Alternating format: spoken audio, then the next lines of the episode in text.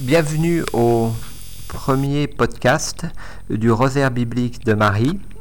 Nous sommes Régis et Nicole Burus. Donc aujourd'hui c'est la première émission d'une série hebdomadaire sur les 20 mystères du Rosaire. Aujourd'hui nous parlons du premier mystère joyeux, l'Annonciation. La structure de l'émission est la suivante. Premièrement, lecture de 10 citations bibliques correspondant au dit Je vous salue d'un mystère. Deuxièmement, un commentaire. Et troisièmement, nous concluons sur un Je vous salue Marie. Très bien.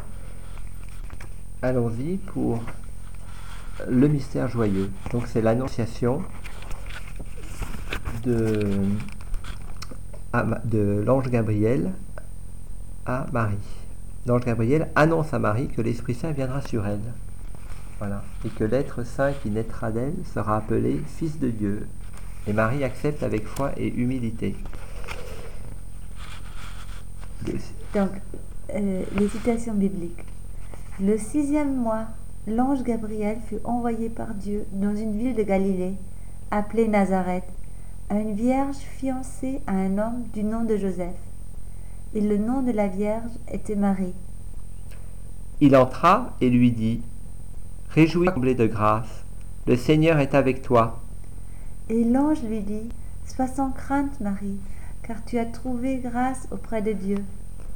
Voici que tu concevras dans ton sein et enfanteras un fils, et tu l'appelleras Jésus. Il sera grand et sera appelé Fils du Très-Haut. Le Seigneur lui donnera de David son père. Il régnera sur la maison de Jacob pour les siècles, et son règne n'aura pas de fin. L'ange lui répondit, L'Esprit Saint viendra sur toi, et la puissance du Très-Haut te prendra sous son ombre. C'est pourquoi l'être saint qui naîtra sera appelé Fils de Dieu. Et voici qu'Élisabeth, ta parente, vient, elle aussi, de concevoir un fils dans sa vieillesse, et elle en est à son sixième mois, elle qu'on appelait la stérile. Car rien n'est impossible à Dieu.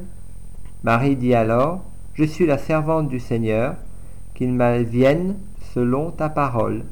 Et l'ange la quitta.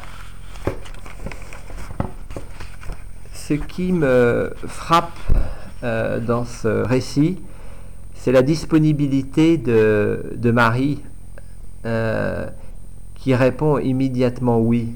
Qu'est-ce qu'aurait dit, à ton avis, une femme euh, aujourd'hui? En fait, Marie, elle ne met pas de conditions. Elle ne dit pas, par exemple, euh, oui, je, mais attends six mois, dans six mois, je serai mariée avec Joseph et socialement, ça serait plus convenable. Elle dit oui sans condition au plan de Dieu.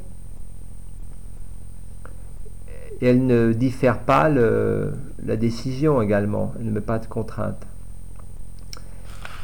Euh, Aujourd'hui concrètement, comment tu verrais ça, euh, c'était le plan de Dieu dans la vie d'aujourd'hui? Par exemple, en faisant, en acceptant de faire ce que des axes de, de, charité.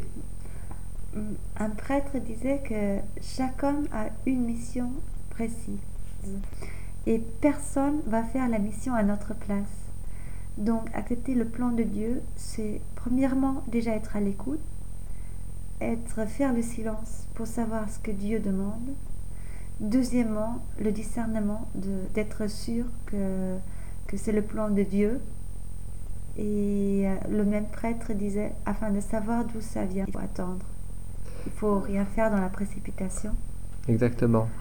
Un autre aspect, moi, qui me frappe dans l'Annonciation, c'est qu'au moment où Marie accepte la volonté de Dieu, elle sait qu'elle risque la lapidation, car d'après euh, la loi de l'époque, Lévitique 20, 10 ou le Deutéronome 22, 22, toute femme euh, adultère ou qui, oui, adultère, ou qui tombait enceinte sans être euh, mariée, était lapidée et l'enfant était tué.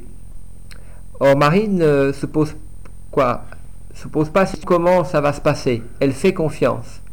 Je trouve ça impressionnant parce que bien souvent on a des intuitions euh, pour se mettre au service d'autrui et puis on met soit des conditions, soit on ne fait pas confiance entièrement à Jésus.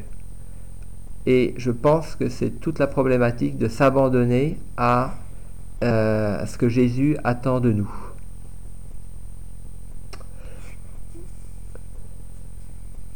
En conclusion, nous allons faire le Je vous salue.